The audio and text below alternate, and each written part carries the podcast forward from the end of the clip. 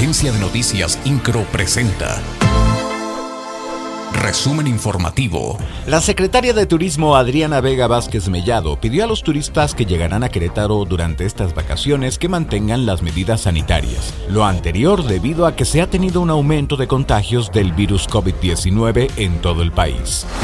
Los cerca de 3.800 trabajadores del Poder Ejecutivo del Estado de Querétaro ya recibieron el pago de su aguinaldo de este año. El oficial mayor Mario Ramírez Retolaza indicó que esta prestación fue pagada el pasado martes, en donde se destinó una bolsa de 233 millones de pesos. Aunado a ello, señaló que también se hizo el pago de la prima vacacional de este periodo, en donde también se destinaron 38 millones de pesos.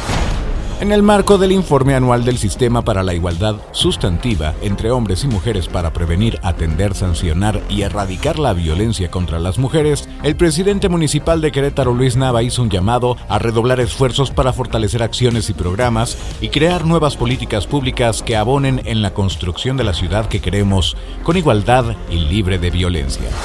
El municipio de Querétaro, a través de la Dirección de Protección, Cuidado y Control Animal de la Secretaría de Servicios Públicos, realizó la premiación del cuarto concurso de fotografía en pro del bienestar animal que tiene como objetivo promover la tenencia responsable de mascotas. El presidente municipal de San Joaquín, Carlos Manuel Ledesma, se mostró a favor de prohibir el uso de la pirotecnia. Esto luego del incidente que se registró en el municipio de Querétaro el pasado 11 de diciembre. En ese sentido, dio a conocer que en el cabildo de dicha demarcación se presentará una propuesta para que se prohíba el uso de la pirotecnia en eventos religiosos y de manera general. INCRO, Agencia de Noticias.